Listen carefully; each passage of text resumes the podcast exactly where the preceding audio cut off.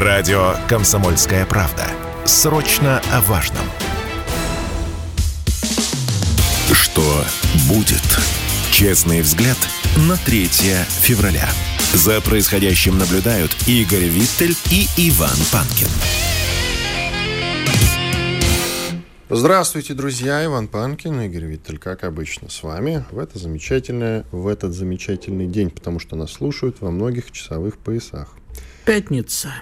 Замечательный день. И из замечательных новостей мы начнем этот сегодняшний эфир. Для начала я только проанонсирую, что на канале радио «Комсомольская правда» идет прямая видеотрансляция. Я имею в виду в YouTube. Смотрите ее обязательно. Лайки там приветствуются. Если вы поставите дизлайки, не приветствуются, но Впрочем, это ваше дело. Да пускай, пускай ставят. Да, пускай ставят. У Ну, нас ставят, свобода немного. слова. Да, да, и самовыражение, особенно у тебя в чатике. Э, Там работает чат, в YouTube я имею в виду, там вы можете писать нам какие-то сообщения. Мы в середине часа и в конце первого часа будем на них отвечать более развернуто. Все зависит от ваших вопросов. Ну, а теперь мы начинаем. Представьте себе ситуацию. Вот есть такая замечательная страна, как Соединенные Штаты Америки. Э, Ну, сильная, могучая держава, и вот это вот все. С опытом 11 сентября. И тут внезапно в этой самой стране под названием Соединенные Штаты Америки пролетает китайский аэростат шпион. Летит себе и летит, и все снимает.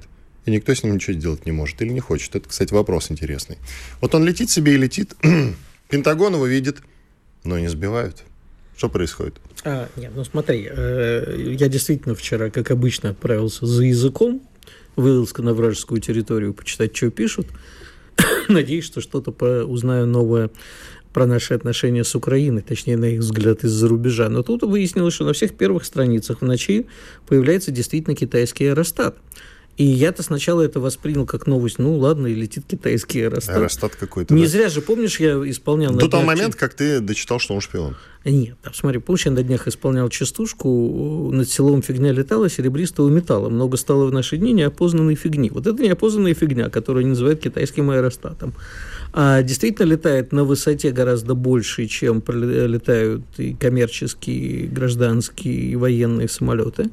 И, э, значит, появилась она вроде как со стороны, сейчас я тебе точно скажу, по-моему, Канады, и вот она сейчас летает где-то в районе Миннесоты. И Со почему- стороны Канады. Прекрасно. а, так вот, э, действительно, почему они ее не сбивают, я тебе отвечу на твой вопрос. Они сказали, что, во-первых, э, ну, как бы это может причинить людям.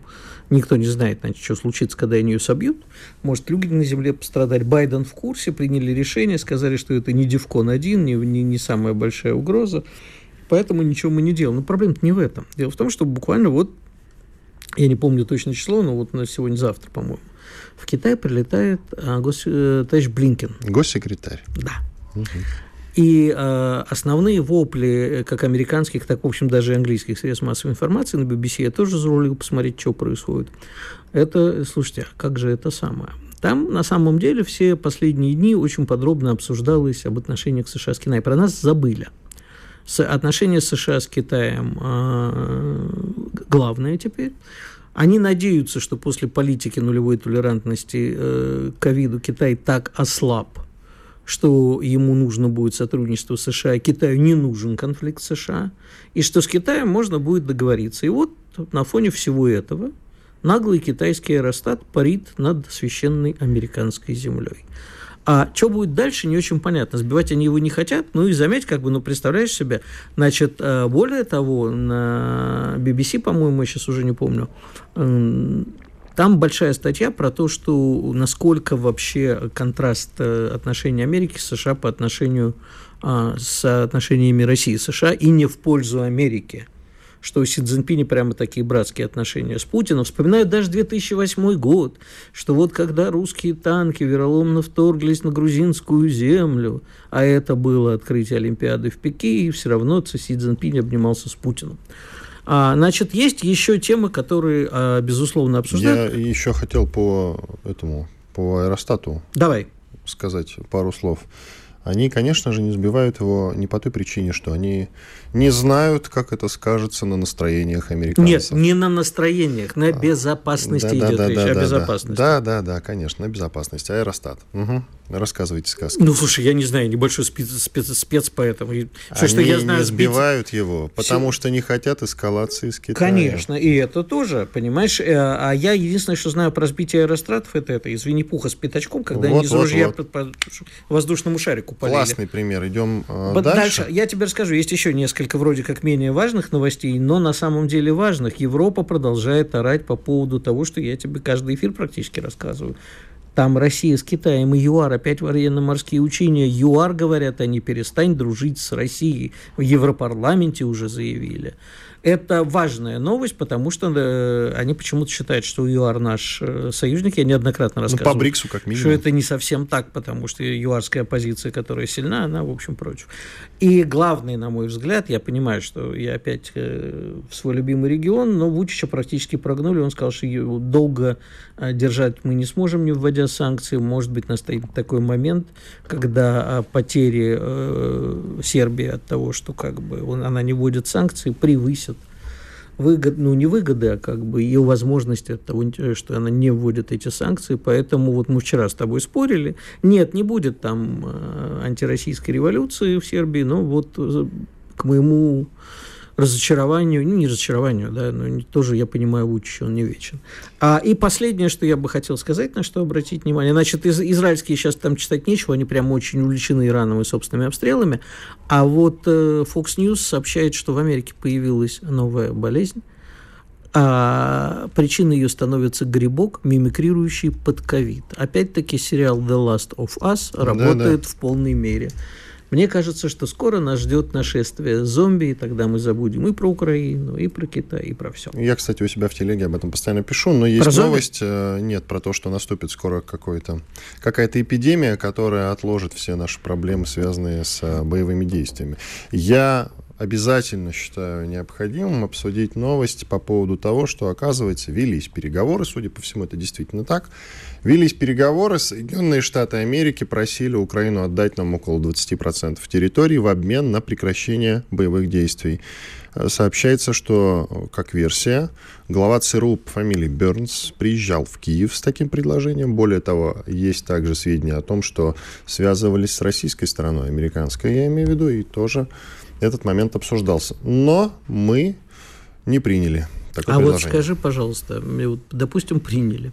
А как бы это подавалось э, в западном медийном пространстве? Как э, победа России или как победа Запада или как, как победа Победа Украины? Запада это очевидно. Другой вопрос, что такое 20% территории? Не, не совсем понятно. Ну, Крым и новые территории это примерно и есть 20%. Думаешь? Не знаю. Ну, вот видишь, могу ты пред... не знаешь. Вот могу видишь, могу да, предположить. Пока непонятно, а есть ли там Херсон? Хоп, Видишь? А пока непонятно, ну о чем тогда говорить? Э, а Кстати, за... вопрос вот в чем.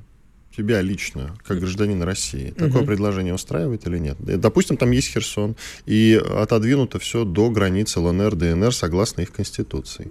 Э, как это говорится в математике, достаточно необходимые, но недостаточные условия. Потому что давайте тогда дальше говорить. Гарантия не вхождения, вне блоковый статус Украины. Вообще вне всяких блоков.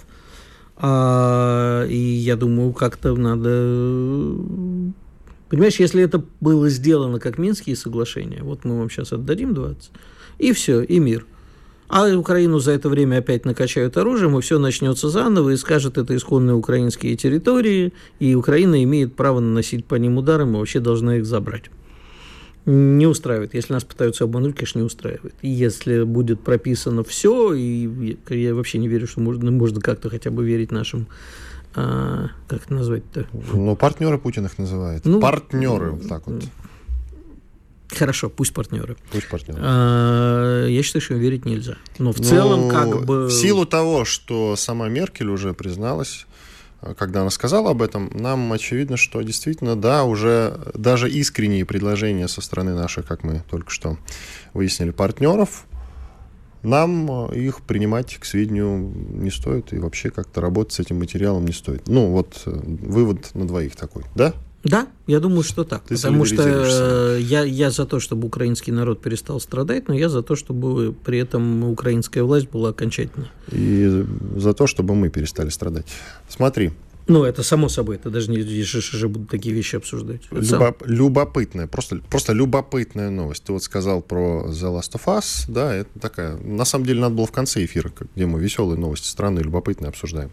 Хрена себе Да, да, да. Про The Last of Us. Да, веселая. Смотри, а, Стало известно, тоже СМИ пишут, друзья, мы не знаем пока, как к этому относиться, но это что-то новенькое. Заявлено, что КНДР, то есть Северная Корея отправит на новые территории какое-то количество людей для оказания там полицейского функционала и рабочего функционала, то есть строителей. Да. Полицейских и строителей. Я, честно говоря, когда увидел эту новость, офигел, потому что никто к нам пока что вот из э, даже стран Центральной Азии не присылал я не знаю, там, отряд или, ну, набор Я поясню коротко, людей, понимаешь? Да, которые будут осуществлять какой-то функционал, хоть бы и строители. Можно, такого, было, было. можно было не обращать внимания на эту новость, сославшись на то, что это известное южнокорейское издание сообщило, уже потом все перепечатали, а южнокорейское это издание, оно обычно а, славится своими сообщениями, типа Ким Чен Ир лично расстрелял 700 девственниц из Ким пулемета. Ким Чен Ира с нами нет. Да, Ким Чен Ира, да, Ким Чен Ира, прости. Ну и про Ким Чен Ира они писали то же самое. Но при этом я знаю, что московские, московские власти периодически об этом тихонечко говорят.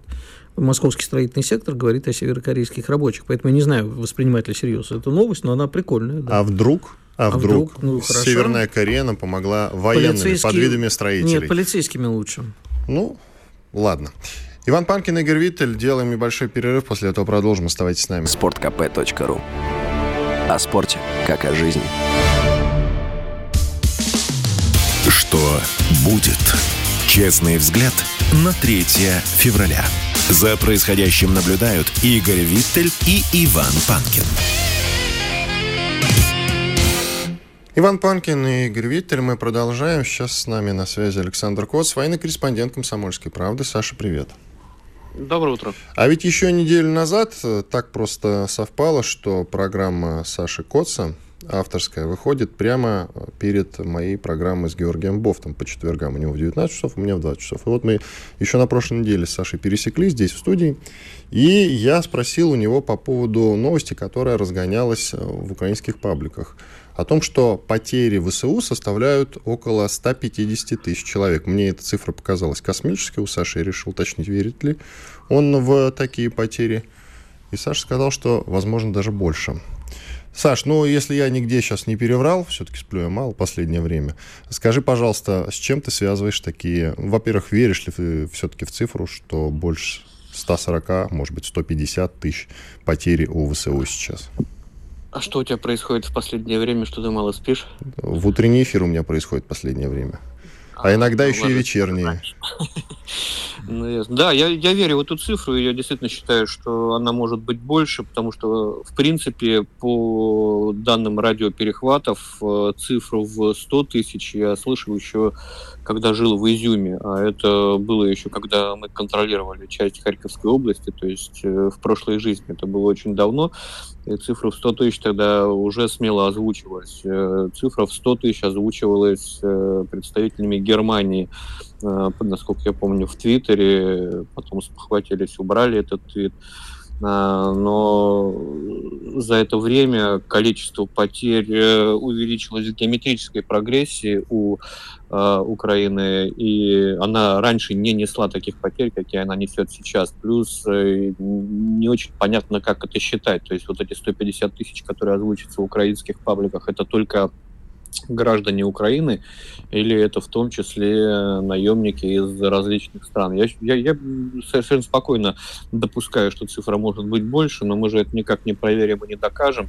Но я вижу, допустим, как э, относится Украина к возвращению тел своих погибших. Никак не относится, она их просто не забирает. Я помню, когда на том же Изюме э, при мне наши командиры выходили на, э, по связи на украинское командование, предлагали гуманитарную паузу, чтобы они забрали свои трупы из-под Сулиговки, из-под Долгенького и других небольших сел, где э, было перемолото огромное количество украинской пехоты, на что шли маты и артиллерийские обстрелы. И в итоге э, эти трупы закапывались в братские могилы под Изюмом, которые потом раскапывались э, украинцами, и заявлялось, что мы этих людей там, расстреляли без суда и следствия я не знаю, по какой статье учитывались эти потери. А таких сейчас мест, откуда Украина не забирает свои тела, ну, намного больше, чем а, это было там,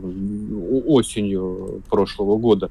Я смотрю страшные кадры, как по собственной инициативе ЧВК Вагнера передает э, тела погибших Украине, просто колонны идут с гробами, Э, в ту сторону. А, я не слышал, чтобы Министерство обороны Российской Федерации вот также э, передавало тела. То есть они где-то хранятся, складируются, и Украина их просто не хочет забирать. Ну и периодически, в том числе в западной прессе, всплывают истории там, о рефрижераторах с сотнями трупов э, на границе с Румынией, по-моему, эта история была мне, мне эта история напомнила э, рефрижератор, забытый в Грозном в 96 году с бойцами наших солдат. Но тогда у нас страна другая была. Мне кажется, что вот Украина, она как раз э, по уровню развития сейчас э, примерно там, где мы были в середине 90-х, я имею в виду по отношению к людям.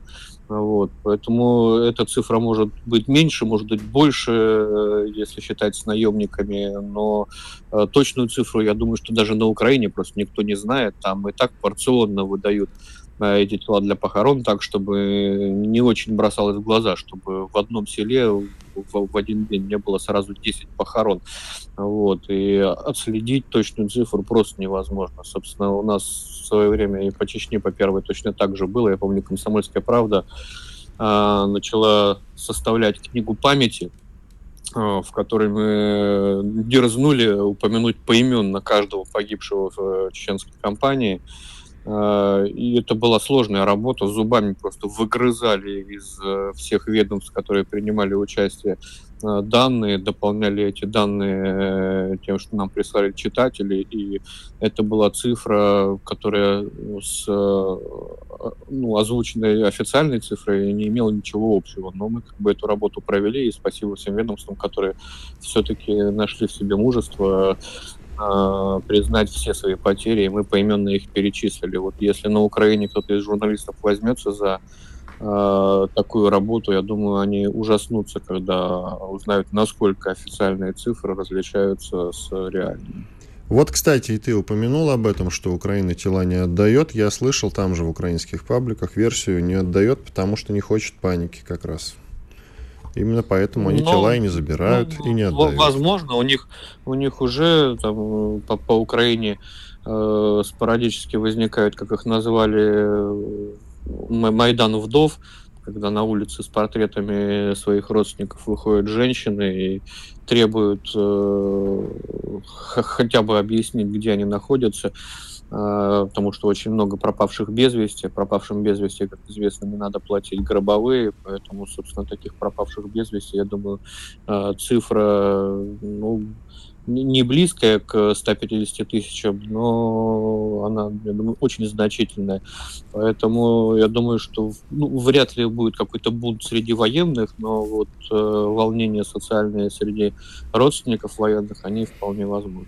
Саша, а есть ли какая-то математика, чтобы понять, э, кроме тех, кто погибли, 200 так называется, сколько трехсотых, скажем, раненых, я имею в виду? Обычно же есть какой-то подсчет, да, допустим, если есть один погибший, то можно смело считать, что после боя два раненых. Как-то так. Есть ну, же какая-то система на 3, подсчета. На 3 умножают, на 3 умножают, но это очень грубый подсчет. И, как бы, один, один бой, от, бой на бой не приходится всегда по-разному. То есть э, может быть бой одни трехсотые, да, может быть бой там один убитый, остальные спрятались в подвале, выжили. Вот, то есть это очень грубый подсчет э, умножать на три. Ну, вот. Но это тоже, смотря какие раненые. Есть э, восполнимые потери, есть невосполнимые потери. Условно, человек потерял конечность, он э, больше не воюет. А есть те, кто возвращаются из плена, а, и снова попадают в плен. А, то есть да, да, даже э, пребывание в плену не освобождает их в дальнейшем от участия в боевых действиях. Поэтому я думаю, что где-то две трети от раненых, они возвращаются в строй и снова берут в руки оружие. Можно ли прикинуть, сколько невосполнимых потерь из раненых, так, чтобы общую цифру людей, которые уже вместе с погибшими, разумеется, на фронт я, попасть Я не, не возьмусь, Иван, это, это будут очень грубые цифры, и потом со ссылкой на меня кто-нибудь и на комсомольскую правду начнет ну, цитировать, правда. они будут, они будут далеки от истины, я бы не хотел брать на себя такое. Ну, да, я с тобой соглашусь, хорошо. Идем дальше. Сейчас э, сообщается о том, что российская военная отбивает все попытки украинской армии форсировать Днепр. Об этом заявил временно исполняющий обязанности губернатора региона Владимир Сальда. Он отмечает, что российские военные при боевых действиях полагаются на выучку и профессионализм, а не на численное превосходство. А вот украинские солдаты как раз на численное превосходство. Там по-прежнему действует принцип, несмотря на все вот эти потери, а, что в бой бросают всех и не считаются с потерями. Ну, я бы вообще, в принципе, был очень осторожен с такой терминологией, как украинские войска форсируют Днепр. Э, украинские диверсионно-разведывательные группы могут там что-то пытаться форсировать и, и прощупывать нашу оборону, чтобы в дальнейшем украинские войска в самом слабом, на самом слабом участке этой обороны могли бы форсировать Днепр. А так, когда на паре лодок э, 10 человек высаживаются на левый берег, но это не форсирование украинскими войсками Днепра. Это, повторюсь, разведка, диверсия и так далее. Но это не масштабная войсковая операция. Естественно, они засекаются, все средства для а, этого у нас в Херсонской области есть и уничтожаются нашими военными. Более того, я скажу, что и наши военные форсируют, если уж выражаться на терминологии Рогова, Днепр и тоже наводят шух, шухер на, на правом берегу, потом возвращаются обратно. То есть это не пересечение реки для того, чтобы занять плацдарм, расширить его и начать наступательную операцию. Это чисто разведывательные диверсионные действия. А, вот. Э, а, и они идут не только на Днепре, они идут по всей линии боевого соприкосновения, но где-то э, дается лучше, где-то хуже. Вот на э, Лиманском направлении неделю вот так вот кошмарили наших э, украинские войска, а потом наши внезапно перешли в наступление и продвинулись на некоторых участках на 300, на некоторых на 700, а на некоторых на полтора километра вообще. И там до той же Ямполовки нам осталось всего два километра. Э, очень удачно провели наступательную операцию, причем малыми э, силами, малыми потерями, при этом нанеся серьезные потери противнику, э, в основном в ходе работы артиллерии. Артиллерийский вал, а за ним уже пошли штурмующие группы. Причем я бы отметил, что штурмовики — это бывшие гражданские вчерашние, это мобилизованные из Брянской и Воронежской области, сейчас уже настоящие такие рексы войны, которые занимаются самой, самой трудной штурмовой военной работой. Спасибо. Александр Кос, военный корреспондент «Комсомольской правды», был с нами на связи. Коротко подытожим по поводу уже с Игорем Виттером по поводу потерь. Я считаю, что все-таки, как я вот предсказал накануне, да, у нас же программа «Что будет?», а, так вот, я не вижу в следующем году на Банкова Зеленского, хотя бы потому, что солдатские матери его оттуда вынесут. Радио «Комсомольская правда». Срочно о важном. Что будет? Честный взгляд на 3 февраля. За происходящим наблюдают Игорь Виттель и Иван Панкин. Иван Панкин и Игорь Виттель. Возвращаемся после большого перерыва.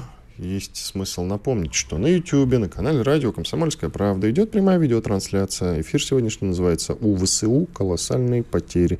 Только что мы с Сашей Котцем, военным корреспондентом «Комсомольской правды», этот момент э, обсуждали. Друзья, если вы только что подключились, то как раз на YouTube вы можете отмотать назад и послушать наш с ним разговор. Да, лайки ставить обязательно, жалобы и предложения в комментарии отправляйте, работает чат, там тоже можете задавать нам какие-то вопросы. Ну а сейчас мы подключаем к нашему разговору Илью Крамника, научного сотрудника Института мировой экономики и международных отношений РАН.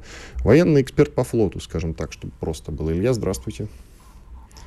Доброе утро. А Доброе там утро, что-то Япония активизировалась. Опять метит на Курил и говорит, что не оставляет надежд, не оставляет надежд возобновить мирные переговоры с Россией. Но есть опасения у меня лично, что, возможно, так как, конечно же, никаких мы с ними мирных договоров заключать не будем, они сейчас, воспользовавшись ситуацией, могут и второй фронт открыть, например. Вообще, как вы смотрите на текущее положение дел с Японией? Прошу вас. Проблема э, в том, заключается, что в Японии очень интересная ситуация. Они, с одной стороны, э, страна с очень большим экономическим и военным потенциалом, в том числе военно-морским потенциалом. С другой стороны, они крайне не самостоятельны во, внутренней, ну, во внешней политике, э, будучи фактически сателлитом США, Э, с отсутствующим суверенитетом в вопросах э, именно безопасности и вооруженных сил. Япония самый сильный на море союзник США, ее флот сильнее, чем у любого другого американского партнера, включая ведущие страны НАТО, он сильнее британского, сильнее французского. Единственное исключение заключается в том, что у Франции Великобритании есть стратегические ядерные силы, но, как известно, они могут применяться только в очень особых условиях, а вот в том, что касается повседневной деятельности флота, а, так что, а также возможности ведения обычной войны без ядерного оружия, японский флот значительно сильнее, чем и британский и французский. А, и вот эта ситуация, когда мы имеем очень сильную в военном отношении страну, при этом абсолютно зависимую от э, крайне враждебных сейчас нам настроенных Соединенных Штатов, она конечно, создает напряженность, поскольку мы понимаем, что э, даже если в Японии есть силы, которые бы действительно хотели договориться нормально о чем с Россией, а такие силы есть, и такое желание, в принципе, есть, они не могут этого делать, потому что их зависимость от США не позволит принять им соответствующее решение. Не позволит, например, э, принять решение о выводе американских военных баз с территории Японии. И поэтому, естественно, мы рассматриваем Японию как вероятную угрозу, и э, эта угроза может быть воплощена в жизнь именно э, в силу того, что Япония обладает высоким военным потенциалом. Но тут еще новость как раз э, в копилочку к этой же. Главный секретарь правительства Японии Хирокадзу Мацуну раскритиковал Россию за отказ согласовывать консультации, которые касаются рыбного промысла японских рыбаков в российской экономической зоне в районе Курильских островов. Мацуна, господин Мацун, назвал позицию властей России неприемлемой. Ну, то есть все-таки вот э, подытожим про второй фронт. Вероятно ли, что они пойдут на это или нет? На фоне того, что они недовольны нашими решениями, нашей позицией. Ну, э, здесь э, что можно сказать? В принципе Япония сама исходно поставила себя в такую ситуацию, отказавшись э,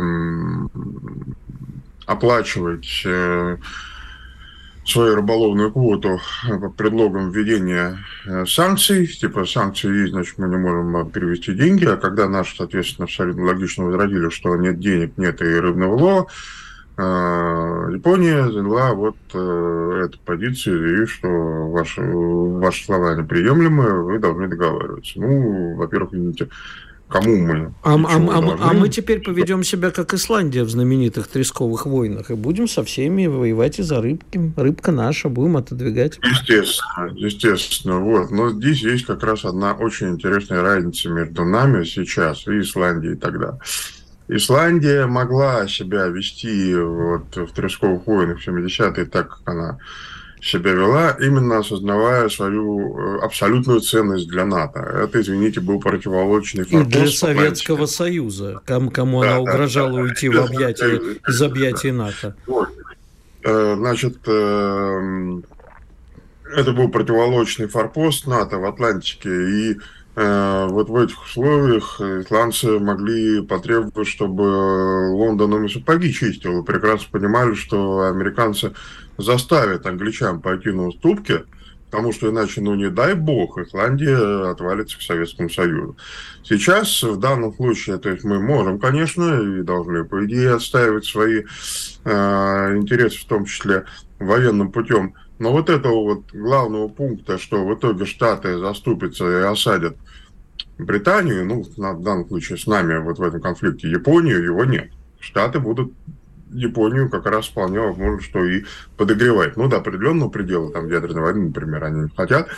Вот, но э, это все-таки их союзник, они будут их поддерживать. И дальше мы уже приходим к совершенно другому, совершенно другой аналогии. Мы можем вспомнить э, Фолклендскую войну 1982 года, э, когда та же ситуация имеет спорные острова, которые претендент считает своей территорией. Ну, вот Аргентина считала, что Фолклендские острова вовсе не Фолклендские, а Мальвинские, и до сих пор так считает. А Япония, соответственно, считает, что Южный Курил, соответственно, это продолжение острова Хоккайдо. А, в этих условиях аргентинцы начали операцию, прежде всего обусловленную собственными внутриполитическими причинами. Им э, нужна была такая небольшая победоносная война для укрепления внутренней стабильности. Илья. Понадобится ли что-то подобное? Вот э, это хороший вопрос, интересный. Мы слишком углубились в историю, оно, конечно, очень забавно, мы можем с тобой на эту тему бесконечно разговаривать, но все-таки ближе к реальности. Соединенные Штаты, значит, пока у них тут э, летает неизвестная фигня китайская, вроде как... Известная, Аэростат. Ну, я, я цитирую шпион. частушку, да, Аэростат шпион. А в это же время Блинкен собирается в Китай, а другие представители американской администрации на Филиппинах расширяют военное присутствие и вообще, э, значит, расширяют э, в том числе и военно-морское в том регионе, насколько я понимаю. Mm-hmm. И параллельно идет постоянная истерика. Вот Панкин не хочет меня на эту тему слушать. Это пытаются остановить ЮАР от военно-морского сотрудничества э, с Россией и Китаем. Там сейчас совместные учения должны происходить. А, да, да, да. Это что-то серьезное или можно не обращать внимания?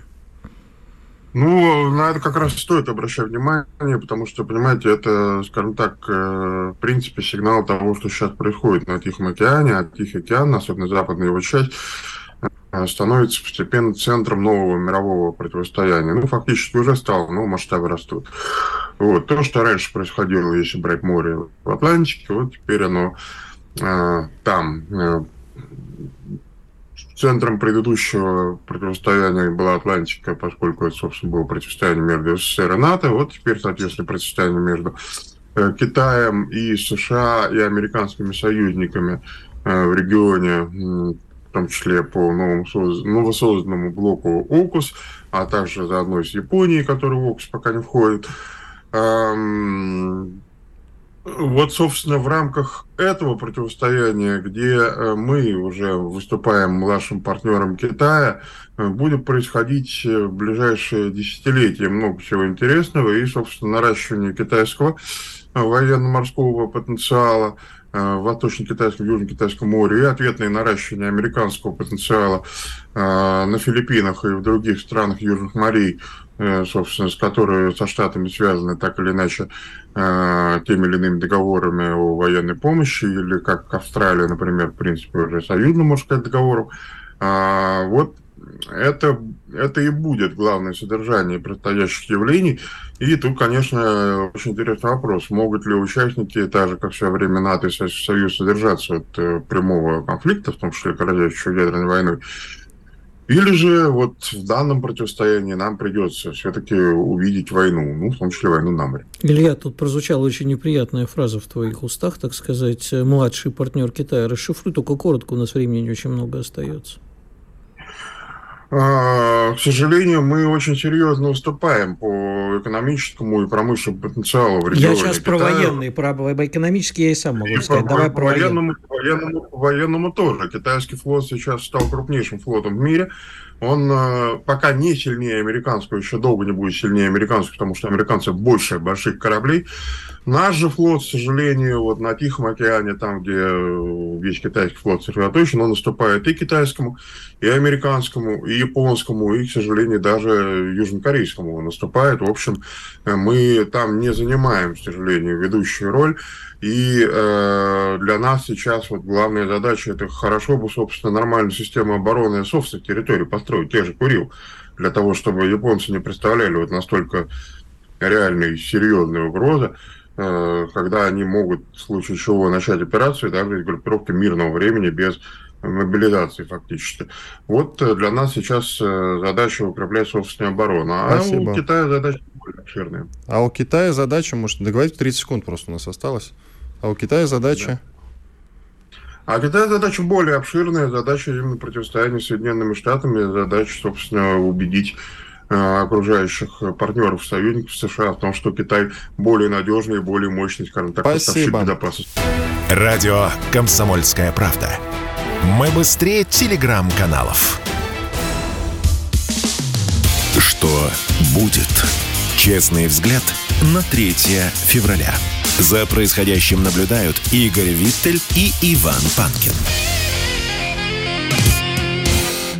Панкин и Виттель поговорим сами друг с другом. Глава МИД Сергей Лавров в интервью тут э, заявил, что на роль следующей Украины планирует Молдавию. Ну, то есть Запад будет ее поджигать. Мы время от времени рассуждаем, где может быть открыт какой-то второй фронт в, в том или ином виде. Мы уже обсуждали Центральную Азию, мы уже обсуждали Грузию.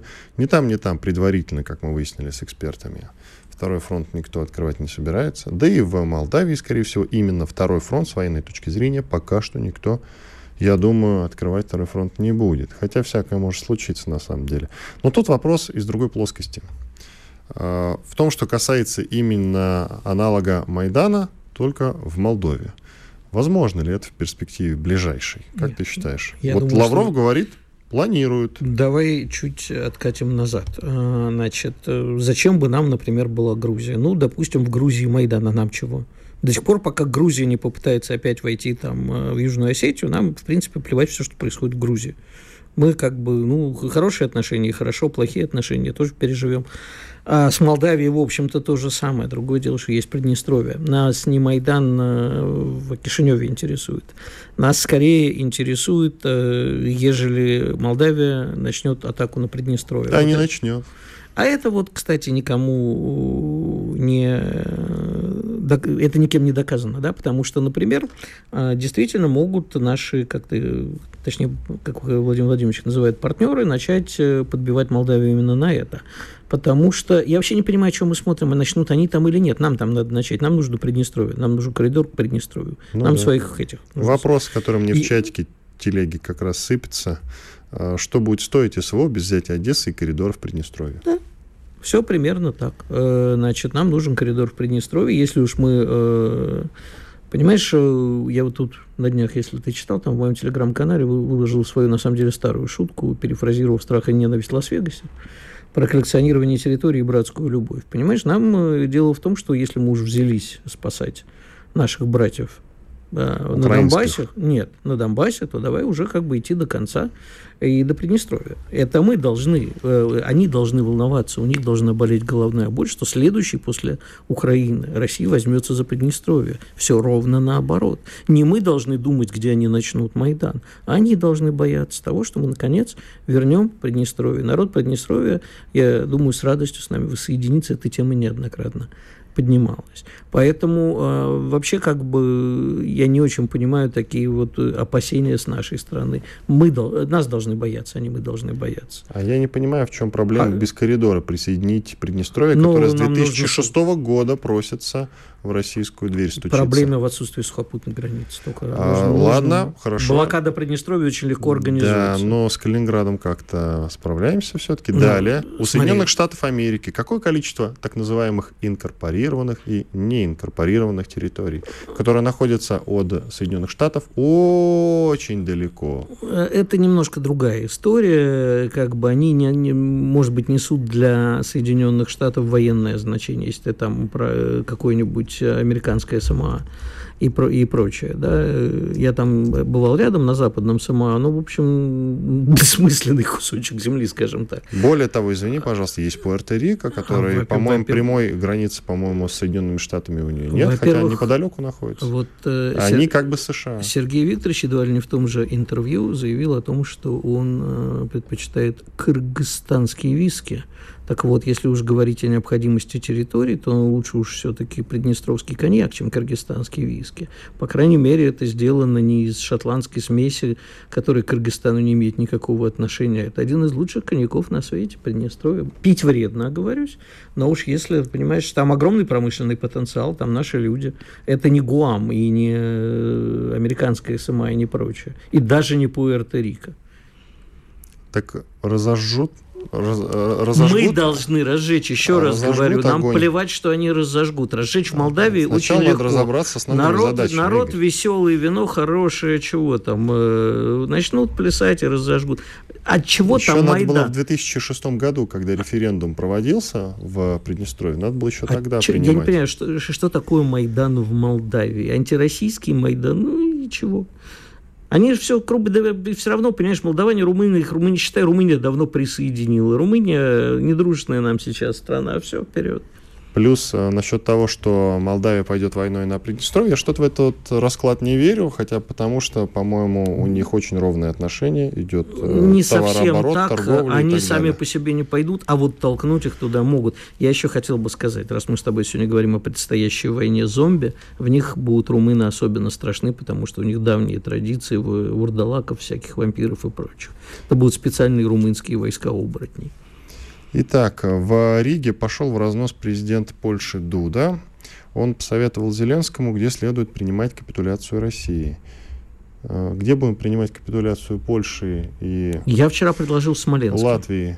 Я вчера известно? предложил Смоленским, а, значит, слушай, можно об этом... На месте падения самолета, я надеюсь? Можно об этом бесконечно шутить, и, в общем, э, как мне вчера, может быть, даже кто-то и справедливо сказал, обсуждая вообще такие их заявления, вы э, признаете их победу. Я, конечно, сначала удивился и забанил человека от удивления.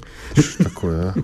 Вот. Не подписывайтесь на Виттеля. Не подписывайтесь, не я, подписывайтесь. я баню всех. Да, мне подписывайтесь хват... мне на подтексты предыстории Да, пан, Панкин либерал, все. никого не трогает. Так вот. Э, Наоборот, я а, Меня демократ. интересует больше другой вопрос. А не вопрос э, того э, идиотских заявлений с их стороны, а вопрос, они что, действительно так думают? Вот что у них происходит в головах? Какова их реальная оценка? Потому что э, с сумасшедшими всегда трудно иметь дело. Вот с Трампом иметь дело было можно, и, надеюсь, еще будет можно иметь. Потому что Трамп, хоть и сумасшедший, но бизнесмен. Он понимает реальность. Он знает, где реальность, а где влажные сексуальные фантазии. Вот это сейчас влажная сексуальная фантазия Дуды и Шнец, и, и Жнец, и Дуде тот самый, этот, ну, конец, скажем так, мягко говоря. Это их фантазии, либо они действительно считают, что сейчас Россия капитулирует, да еще и в Риге. Потому что если это так, то это опасные сумасшедшие. А никогда нельзя недооценивать опасных сумасшедших. По себе знаю. Прикол-то в чем? Что от Дуды прозвучало предложение делать, в смысле, принимать нашу капитуляцию, в смысле, чтобы Украина принимала капитуляцию в, в России. Нет, в Переславле. А, в Переславле? Да, там Богдан Хмельницкий присягнул на верность русскому царю. Ну, хорошо. И Дуда предложил это сделать. Прекрасный там. город Переславль, мы с удовольствием примем там капитуляцию Украины. Я имею, я имею в виду, что Дуда принял, видимо, предложение непосредственно, и неплохо, и, видимо, приднестровского коньячку. Нет, польскую капитуляцию мы будем принимать в Смоленске. На месте падения самолета, я надеюсь. Нет, давай вот без этого. Вот, а ну, вот не будем. Ну, то есть э, ты пошутил, надо уже идти до конца. Ну, хорошо. Или ты не пошутил? Нет, я не пошутил. Я считаю, что если люди делают такие заявления, они должны понимать, что провоцируя нас такими заявлениями, они должны столкнуться. Знаешь, как говорит наши на языке вероятного противника, face the consequences. Как бы сделал, встретиться с последствиями. Там, где рухнул самолет э, со всей я не хочу на верхушкой, эту тему, там вот и надо... Я не хочу на эту тему стебаться, так что я как бы... Ладно, это... а, а добрый у нас я. Немецкий исследователь допускает, что подрывы газопроводов «Северный поток-1» и «Северный поток-2» могли быть осуществлены одним из западных государств. Об этом пишет британская The Times немецкие исследования, исследователи. То есть Германия признает факт, что Запад взорвал северные потоки.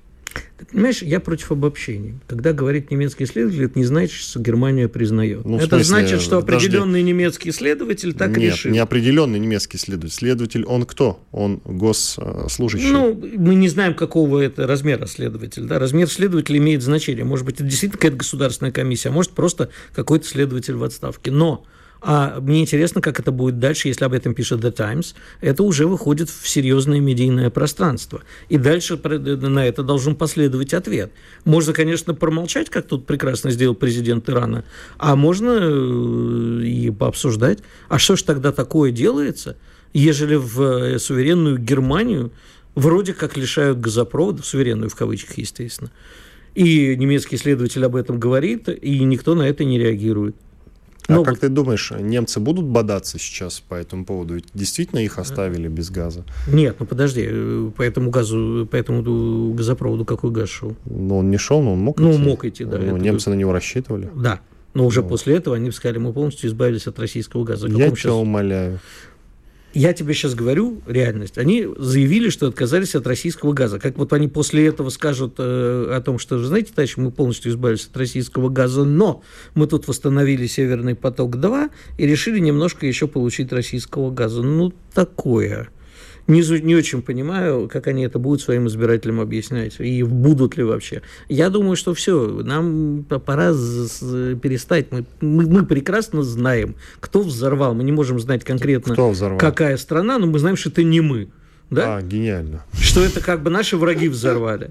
Мы зачем нам теперь оборачиваться, что там немцы, кого они нашли? Да. Ну, ну подожди, завтра, допустим, стопроцентный инсайт, даже вот немецкая пресса пишет, что это сделала Великобритания. Все. И что?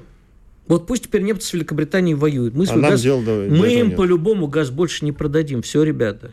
Прям мы окончательно подвели сосальдо и баланс. Все. Подожди, мы их восстанавливать не будем, Северный поток? Ну, будем мы это восстанавливать. А зачем? Ну, не знаю, пока еще. Мы найдем им применение, а немцам мы больше ничего продавать не будем. А немцы Все, ребята, мы рубили... Пострадавшая страна. Все пострадавшие стороны. Открыли рот против России, рубильник выключен. До свидания. Классно, классно.